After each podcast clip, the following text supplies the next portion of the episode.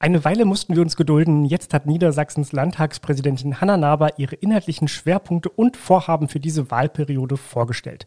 Wir hören gleich mal rein, was sie sich vorgenommen hat und dann sprechen wir ein bisschen darüber, ob Hanna Naber mit ihrem Programm wirklich die Demokratie retten wird.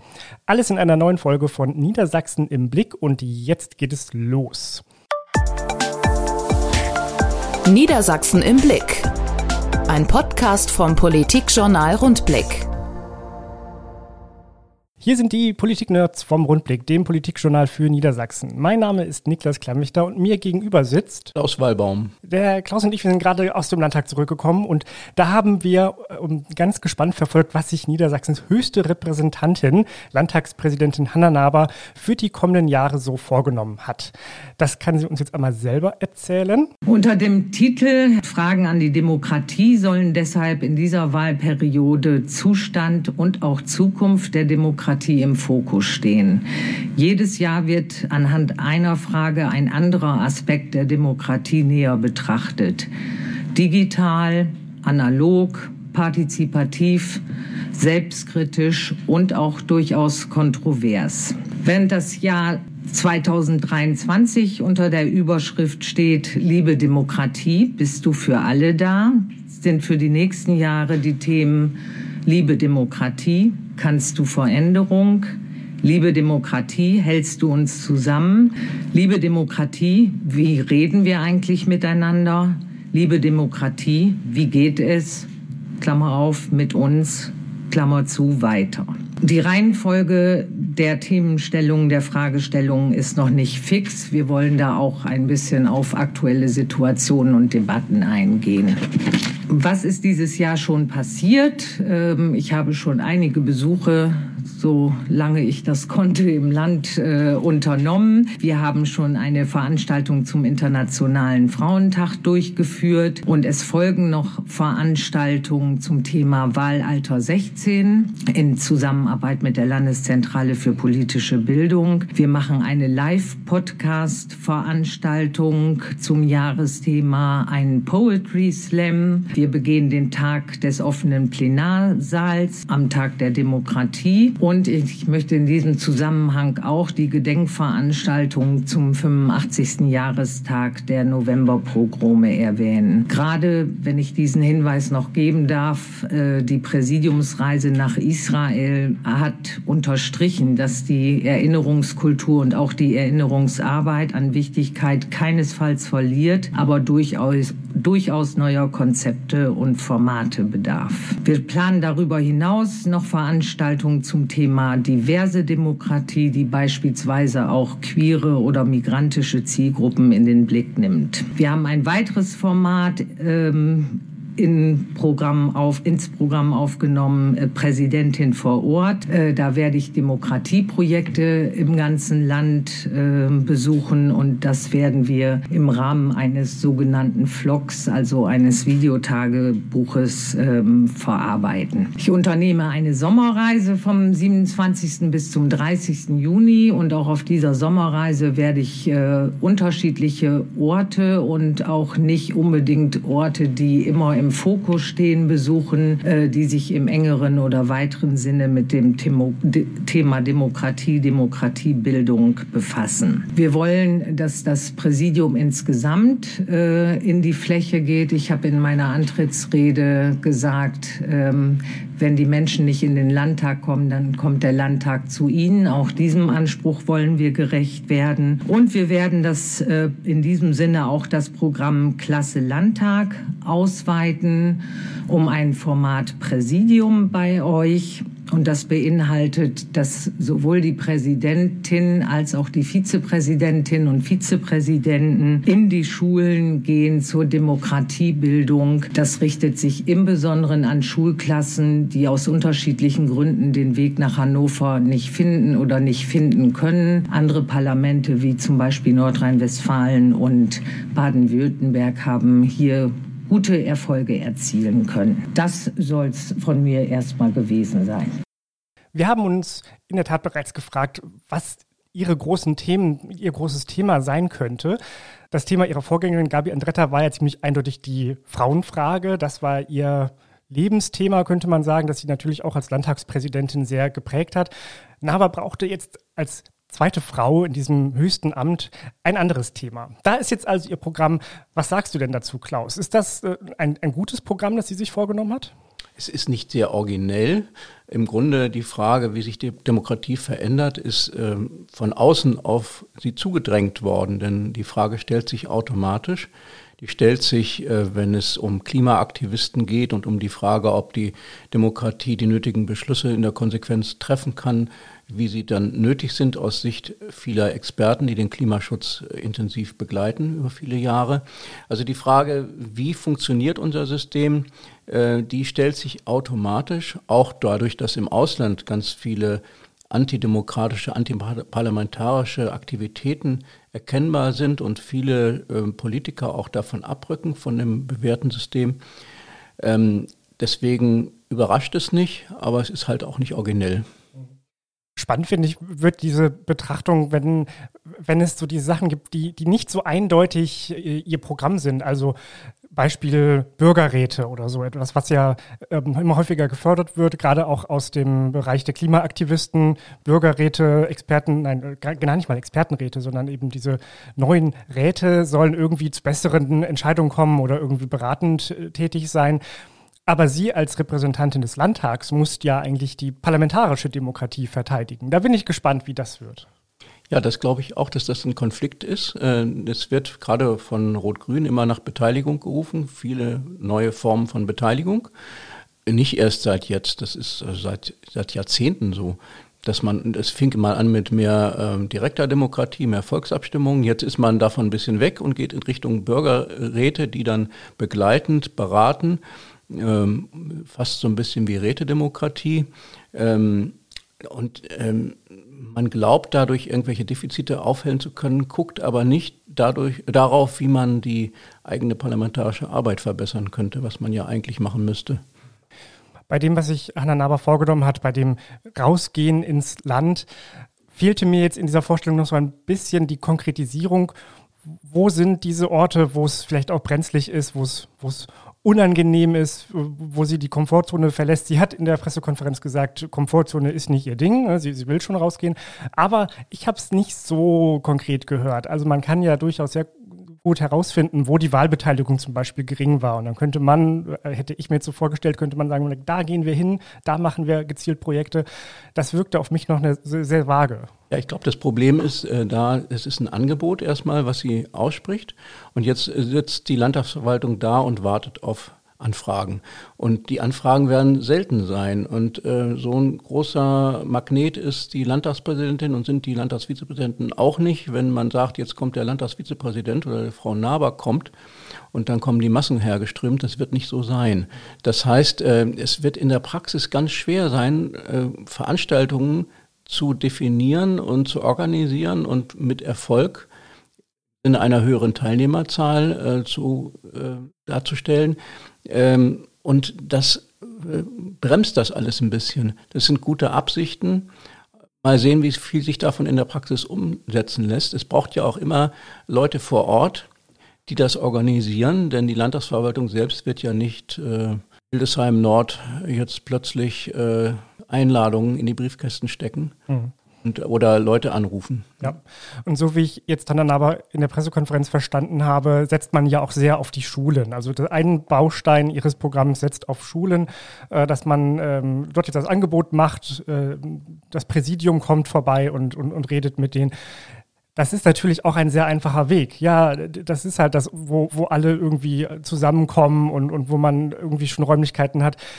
Aber ich glaube ja, dass, dass man auch die Leute irgendwie erreichen müsste, die nicht mehr in die Schule gehen. Die vielen, vielen Erwachsenen, die ja nun mal auch deutlich mehr sind, ähm, die sich aber auch von der Demokratie nicht mehr mitgenommen fühlen. Ich glaube, da nur oder so stark zumindest auf die Schule zu setzen, das, da macht man es sich zu einfach. Ja, aber wahrscheinlich auch deswegen, weil das äh, in, in umge im umgekehrten Fall gut funktioniert hat. Wenn man die Schulen einlädt in den Landtag, gab es schon verschiedentlich ganz erfolgreiche Veranstaltungen. Erfolgreich deshalb, weil die vielen jungen Leute, je jünger sie sind, desto deutlicher begeistert sind vom parlamentarischen Betrieb und da durchaus engagiert mitmachen. Das hat, hat man schon ein paar Mal erlebt. Gerade Andretta, die Vorgängerin, hat das, hat das wiederholt auch äh, gut gemanagt und wahrscheinlich äh, ist das so ein Erfolgsmodell und deswegen glaubt man, geht man an die Schulen ran, aber du hast völlig recht. Äh, die Problemgebiete erreicht man damit nicht, aber ich glaube, die erreicht man sowieso nicht. Lass uns nochmal über die Person Hanna Naber sprechen. Als wir im vergangenen Herbst hier zusammensaßen und, und viele Namen ähm, ventiliert haben, die irgendwie was werden können nach der Landtagswahl, da ging es natürlich auch um Hanna Naber. Ich habe sie ja irgendwie immer eher so als Kulturfrau gesehen, dann also jetzt Kulturministerin vielleicht. Das ist dann jetzt hier in Niedersachsen Wissenschaft und Kultur zusammen. Das ist es dann eben nicht geworden. Sie ist Landtagspräsidentin geworden. Hast du das erwartet? Hat dich das überrascht? War sie da für dich auf dem Zettel für könnte Landtagspräsidentin werden? Nein, war sie nicht, äh, weil ich den, die Erwartung hatte, man würde äh, eine doch sehr unabhängige, vielleicht mehr so intellektuell angehauchte Person nehmen als Landtagspräsidentin. Die erfolgreichen Landtagspräsidenten, die wir hatten, waren ein bisschen auch in diesem Stil. Und äh, Hanna Naber ist durch Rhetorik bisher wenig aufgefallen. Ähm, und sie hat äh, so mehr dieses Bodenständige. Ich glaube, was sie ganz gut kann, ist ähm, verhandeln und auch ähm, Netzwerke schmieden und auch vertrauliche Absprachen sprechen, äh, äh, vertrauliche Absprachen treffen mit den Fraktionen. Das kann sie ganz gut. Insofern kann sie so in dem parlamentarischen Betrieb äh, Konflikte vielleicht ganz gut managen. Sie ist nicht die große Rednerin. Und was noch als zusätzliches Problem hinzukommt, sie hat auch wenig Erfahrung in der Sitzungsleitung. Ähm, Frau Andretta war schon ähm, eine Wahlperiode lang Vizepräsidentin, bevor sie Landtagspräsidentin wurde, hatte also auch schon Möglichkeiten, das einzuüben.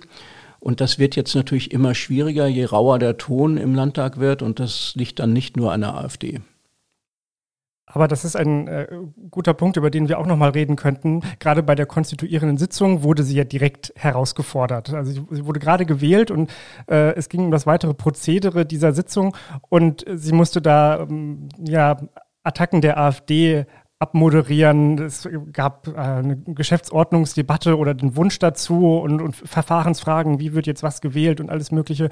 Und mein Eindruck war, dass sie da ziemlich ins Straucheln gekommen ist und ja eigentlich gerettet werden musste von Carina Herrmann, der parlamentarischen Geschäftsführerin der CDU.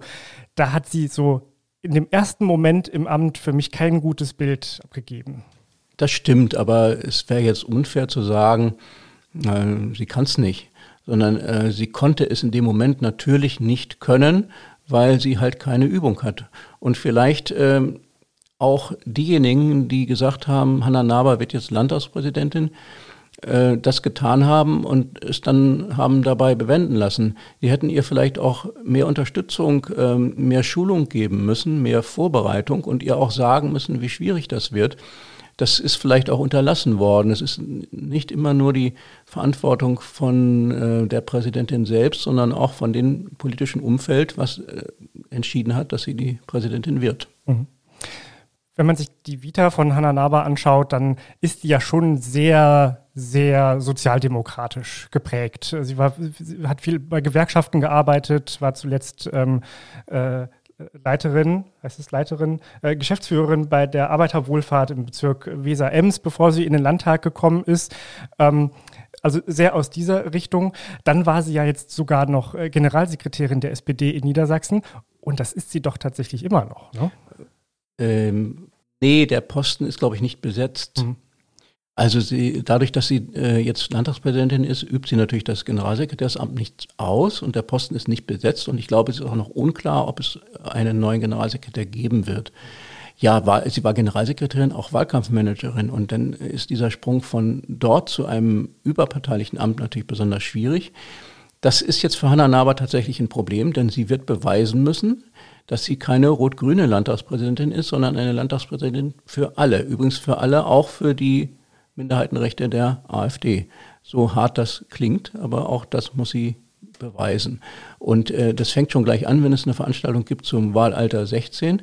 Da bin ich ja mal gespannt, ob das zu einer Werbeveranstaltung für diesen rot-grünen Plan eines Wahlalters 16 wird oder ob da tatsächlich kontrovers ähm, und ähm, tiefschürfend diskutiert wird über Sinn und Zweck vom Wahlalter 16. Da macht sie ja kein Geheimnis draus, dass, äh, dass ihr das ein Anliegen ist, dass sie das eigentlich möchte und unterstützt und deswegen auch diese Diskussionsveranstaltung im Rahmen dieses ähm, Demokratieförderprogramms eben anbietet. Ähm, jetzt hat sie aber in der Pressekonferenz, äh, müssen wir auch dazu sagen, äh, angekündigt, dass das auch wissenschaftlich unterstützt werden soll, diese Veranstaltung und, und Workshop-artig und äh, nicht nur eine reine Wahlkampfveranstaltung. Aber das bleibt es eben jetzt, äh, gilt es abzuwarten und dann äh, können wir da noch einmal nachschauen, wenn die Veranstaltung tatsächlich ansteht. Wenn wir jetzt über äh, Hanna Nabas Performance als Landtagspräsidentin äh, reden, müssen wir jetzt auch nochmal über diesen jüngsten Vorfall im Landtag reden. Und auch das hat ja etwas mit dem Zustand der Demokratie zu tun. Es geht um die Protestaktionen äh, von Greenpeace. Im Mai-Plenum die, sind die auf das, auf das äh, Dach des äh, Plenarsaals geklettert, haben da Transparente ähm, angebracht und, und baumelten äh, da vor den Fensterscheiben herum. Hm, jetzt gab es ja den Vorwurf, dass da erstmal der Landtag nicht schnell genug reagiert hat die Leute da wieder vom Dach zu kriegen und dass es in der Sitzung so ein bisschen heruntergespielt wurde, von wegen ist doch alles gar nicht so schlimm und ähm, ja, so, es gab so ein bisschen Rabatt für Greenpeace, weil man, weil man die für eine gute Organisation hält. Das ist zumindest der Eindruck, der sich da aufgedrängt hat. Wie bewertest du diesen Vorgang und äh, wie Sie als Landtagspräsidentin, wie der Landtag damit umgegangen ist? Ja, das ist ein Trauerspiel die ganze Geschichte, weil Rot-Grün, muss man dann sagen, es äh, betrifft beide Regierungsfraktionen, lange Zeit nicht wussten, wie sie damit umgehen sollen. Und die Landtagsvizepräsidentin Jansen Kutsch hat ja auch ganz klar äh, Sympathie geäußert, äh, was äh, bei vielen anderen äh, für Entsetzen gesorgt haben muss. Und so war Rot-Grün über Stunden gelähmt. Und äh, eigentlich erst jetzt im Rückblick ähm, gibt es zumindest auf der SPD-Seite eine ziemlich klare Haltung, dass das nicht zu akzeptieren ist, wenn welche Gruppe auch immer äh, den Landtag stürmt oder auf das Dach des Landtags stürmt oder den Landtag beklebt, behängt. Das geht halt nicht. Da wird das äh, wichtigste Organ der Demokratie in der Arbeit beeinträchtigt und massiv gestört und das ist nicht hinzunehmen und beendet werden. Das ist jetzt auch die Position von Hannah Naber. Also sie selbst ist insofern mitverantwortlich für diese Eskalation und diese Verunsicherung, die entstanden ist, weil sie es in der Hand gehabt hätte, ihrem Eröffnungsstatement gleich am Morgen eine klare Distanz zu äußern. Und diese klare Distanz hat gefehlt in Situationen, wo so die eigene äh, Fraktion oder die eigene Koalition so nicht richtig weiß, wo es lang geht, braucht es jemanden, der dann die Richtung vorgibt. Und das wäre sie gewesen in dem Moment. Und sie selbst, selbst war dazu vorsichtig an diesem Tag. Und deswegen hat sie selber durch ihr Verhalten die Sache mit befördert. Sie ist da sehr sachlich erstmal rangegangen, hat die Situation, das Vorgehen des Landtags geschildert. Ich meine, distanziert hat sie sich ja, aber es wirkte nicht wie, wie eine klare Ansage, nicht wie ein, ein wirkliches Verteidigen dieses Hohen Hauses, was, glaube ich, eben andere erwartet hätten. Also was ich in diesem Moment erwartet hätte und was für mich da viel zu lange gedauert hat an dem Tag. Vielleicht soll man auch noch hinzufügen, was man jetzt erfahren hat, dass die Landtagsverwaltung intern schon sehr früh sehr klar geäußert hat, dass sie erwartet, dass die Polizei diese Aktion beendet und das dann vier Stunden gedauert hat, bis diese Aktion tatsächlich beendet war oder noch mehr Stunden. Äh, das ist ein eigenes Problem und weist aber weniger auf die Verantwortung des äh, Landtagspräsidiums und von Frau Naber und mehr in die Verantwortung der Polizei. Die Greenpeace-Protestaktion am Landtag wird uns wahrscheinlich auch in den nächsten Wochen noch begleiten und das werden wir intensiv beobachten beim Politikjournal Rundblick. Kann man abonnieren, kann man dann nachlesen, wenn wir darüber berichten. Das Thema geht weiter und genauso behalten wir auch Hanna Nabas Pläne für Demokratieförderung im Blick. Niedersachsen im Blick. Mehr Infos unter rundblick-niedersachsen.de